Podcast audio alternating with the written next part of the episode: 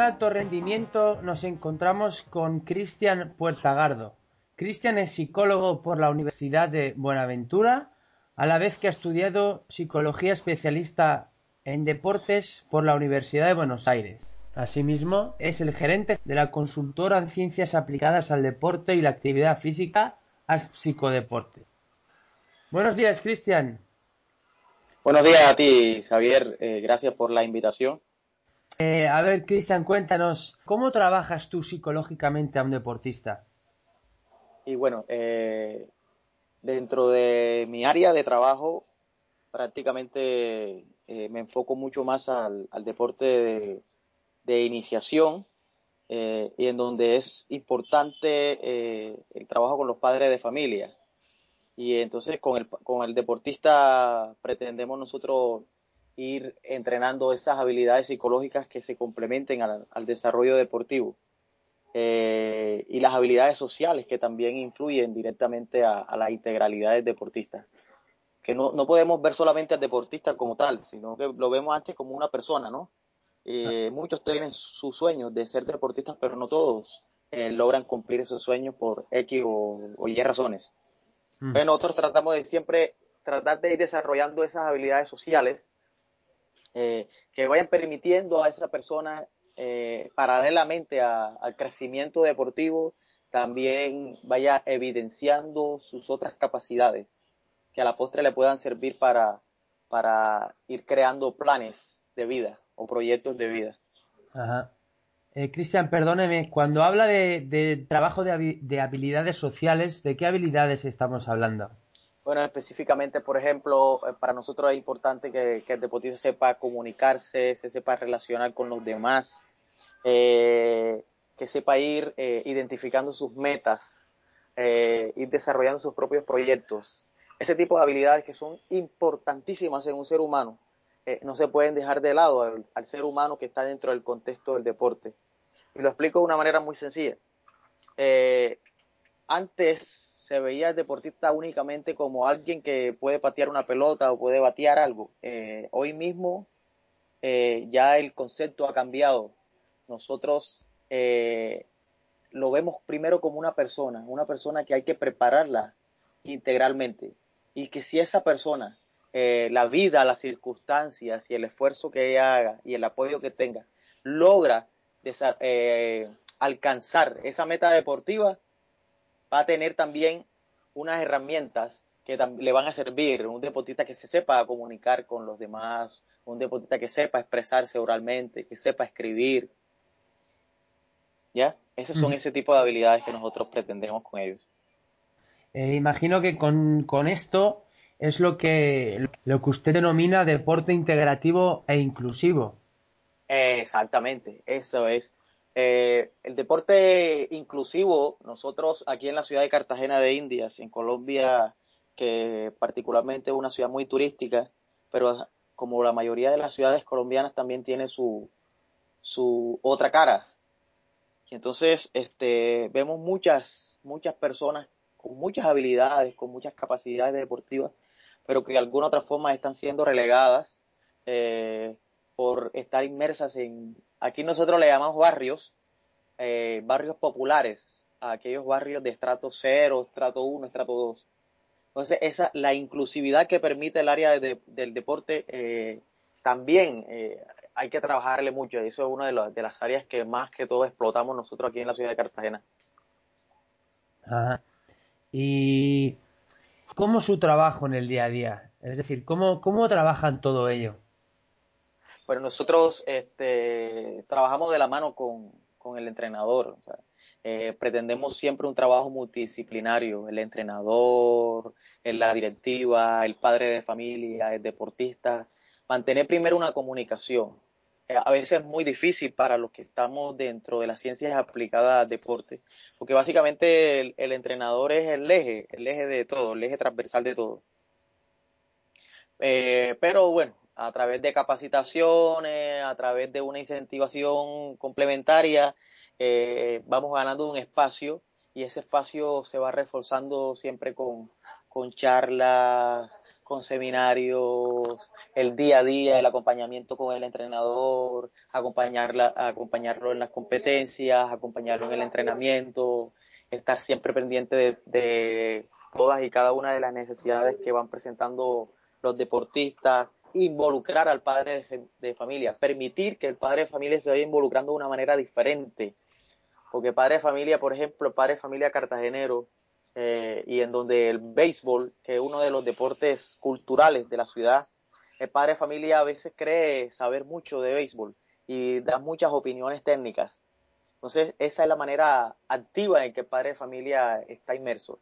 Nosotros pretendemos también que el padre de familia vaya cambiando ese, ese concepto en donde no solamente, no es dar conceptos técnicos, sino siempre es estar apoyando al deportista, ¿ya?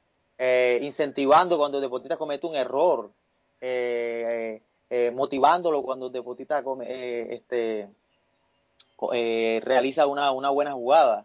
y el mismo deportista también que vaya viendo que, bueno, hay otras áreas, no solamente el área del deporte, el área académica es sumamente importante dentro de la integralidad que nosotros pretendemos es que el deportista vaya estudiando, porque nos encontrábamos con una, una triste realidad.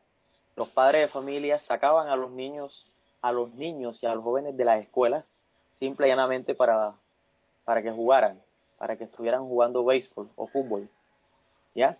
Y dejan a un lado el, el área académica. Ya nosotros estamos buscando que el padre de familia sepa lo importante que es estudiar, que a veces no se pretende que estudien una carrera profesional, pero que sí vayan desarrollando su, su carrera secundaria, su carrera primaria y que después vayan a eh, una carrera técnica, técnico laboral eh, o tecnólogo. Eh, cuando ustedes desarrollan todo este trabajo, eh, frente a qué situaciones o, qué tipo de, dificultades encuentran al ejercer esta labor? Bueno, la primera dificultad es la aceptación del rol, porque nosotros como psicólogos hay un imaginario que el psicólogo atiende a los locos. Entonces es muy chistoso porque cuando la primera vez que tú te presentas a un equipo, eh, todo el mundo se queda mirando las caras y diciéndose a sí mismo, yo no estoy loco, ¿para qué ponen a un psicólogo? ¿O de qué manera me va a ayudar un psicólogo inmerso en el deporte a que mi rendimiento eh, aumente?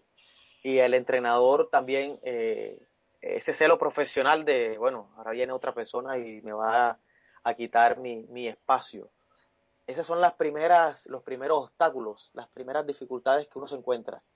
Eh, y después, cuando ya tratas de solventar esas dificultades, viene la otra dificultad que es que todos los problemas ahora eh, no son técnicos, ni tácticos, ni estratégicos, sino que son de orden psicológico. Entonces todos los problemas eh, se los remiten al psicólogo porque definitivamente ya el entrenador y el padre de familia han hecho todo, pero ese muchacho ya necesita es un, una ayuda psicológica.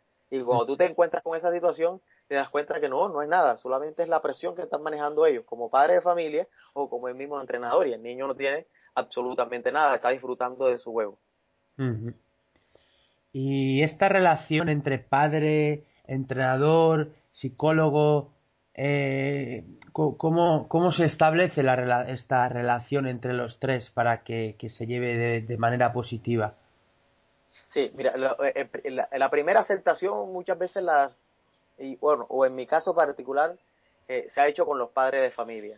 El padre de familia al final se encuentra con la necesidad, identifica la necesidad de un trabajo integral, eh, aunque no sabe en realidad cómo va a funcionar ese trabajo integral, pero lo, identifica.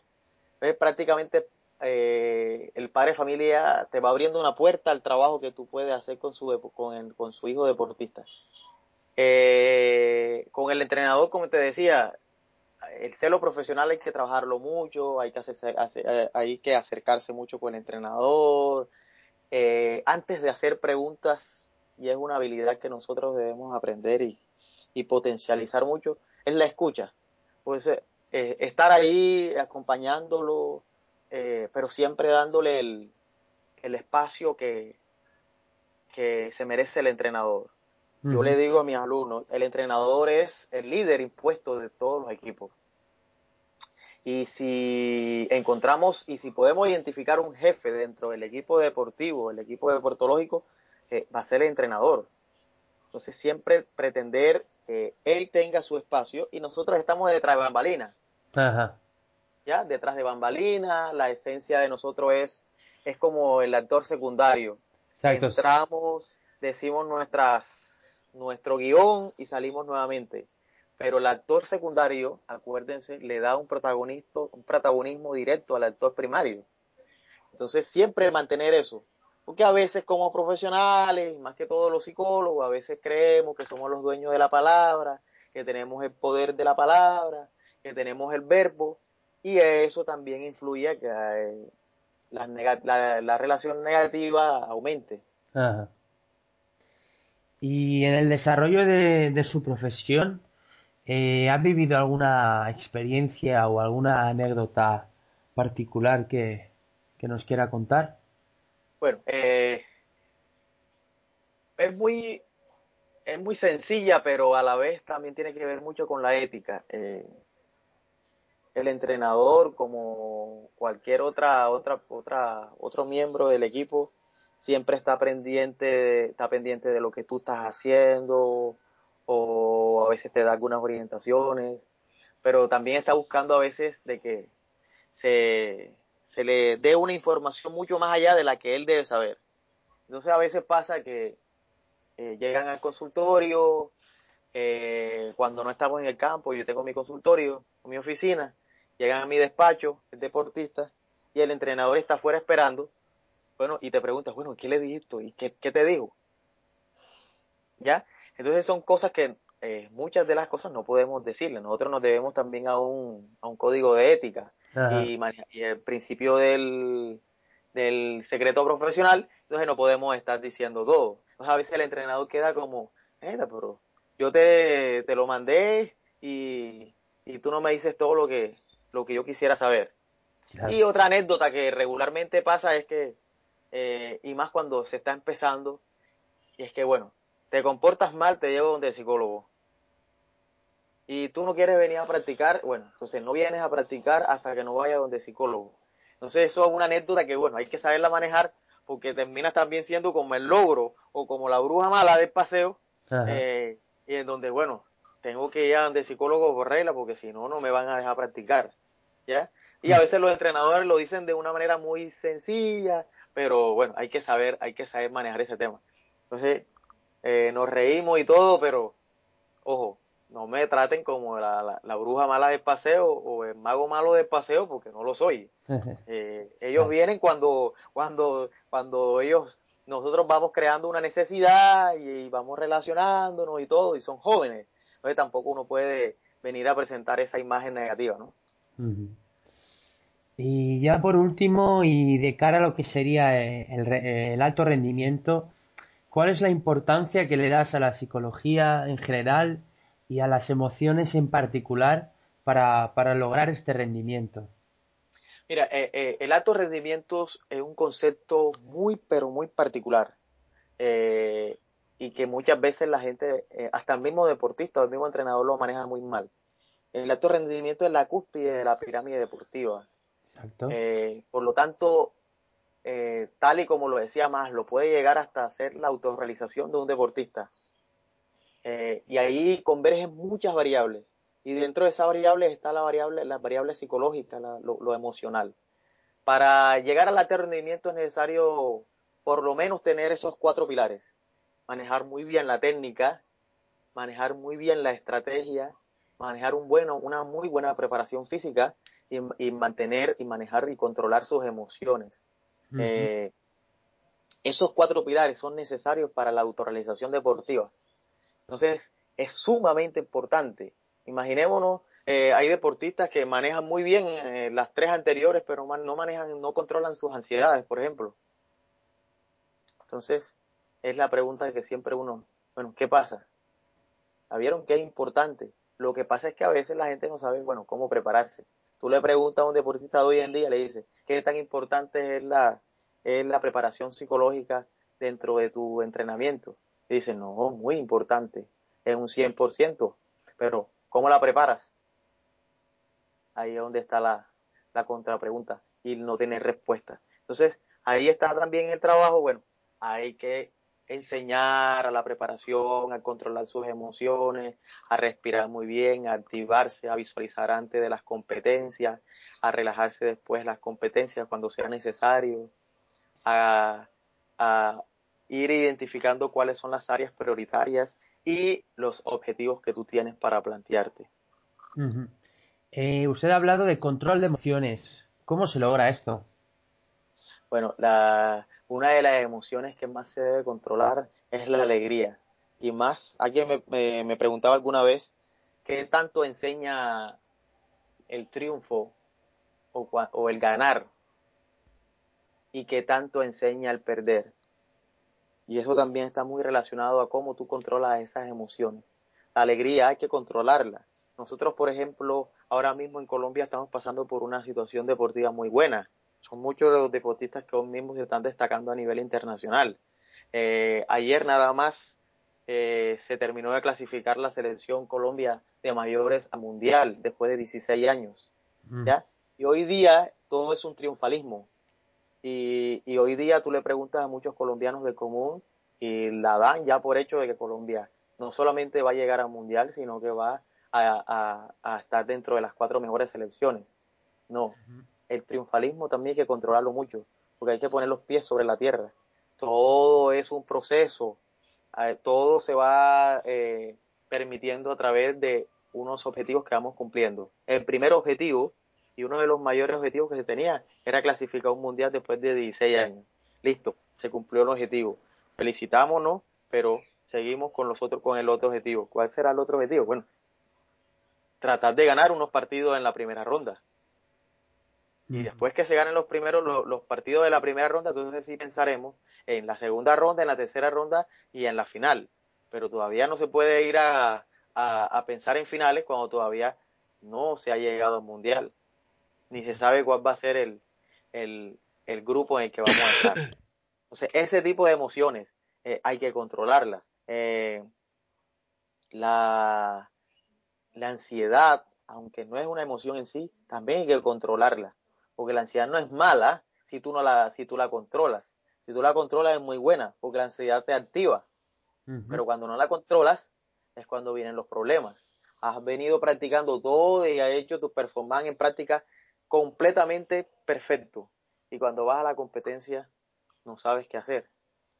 Eso es una, un área que también debemos, eh, y es importante que se controle, saber controlarla. A través de la respiración, nosotros sabemos manejar. Nosotros respiramos autónomamente, pero hacer una respiración pausada, una respiración que te pueda relajar los músculos o una, una respiración que te pueda activar tus músculos, que pueda llegar a esa zona, a, ese, a esa zona de, impulso, es, sumamente importante. Pues, Cristian, desde todo el equipo de alto rendimiento, eh, te agradecemos el tiempo que, has estado con nosotros para, contarnos todas estas experiencias y tus conocimientos. Muchas gracias. Eh, gracias a ustedes. Eh, agradecerte a ti personalmente, Javier, por, por esta oportunidad. Eh, la psicología de deporte aquí en Cartagena es muy nueva. somos de los primeros de los primeros grupos de psicólogos de deporte en la ciudad. No ha sido muy fácil. hay que trabajar muy duro a veces ser pionero de algo en una, en, una región, en un área muy difícil, pero bueno, eh, esto es lo que me gusta, ¿no? Y lo hago porque me gusta también. Agradecerte por este espacio y que, bueno, desde España también vayan conociendo un poquito el trabajo que se está haciendo aquí en Cartagena. Claro. Bueno, pues mucha suerte para, para el proyecto y, y estamos en contacto para, para nuevas ocasiones. Listo, perfecto. Siempre agradecido contigo, ¿no? Un abrazo te mando a todo tu grupo de trabajo. Muchas gracias. Un abrazo. Gracias. Hasta luego.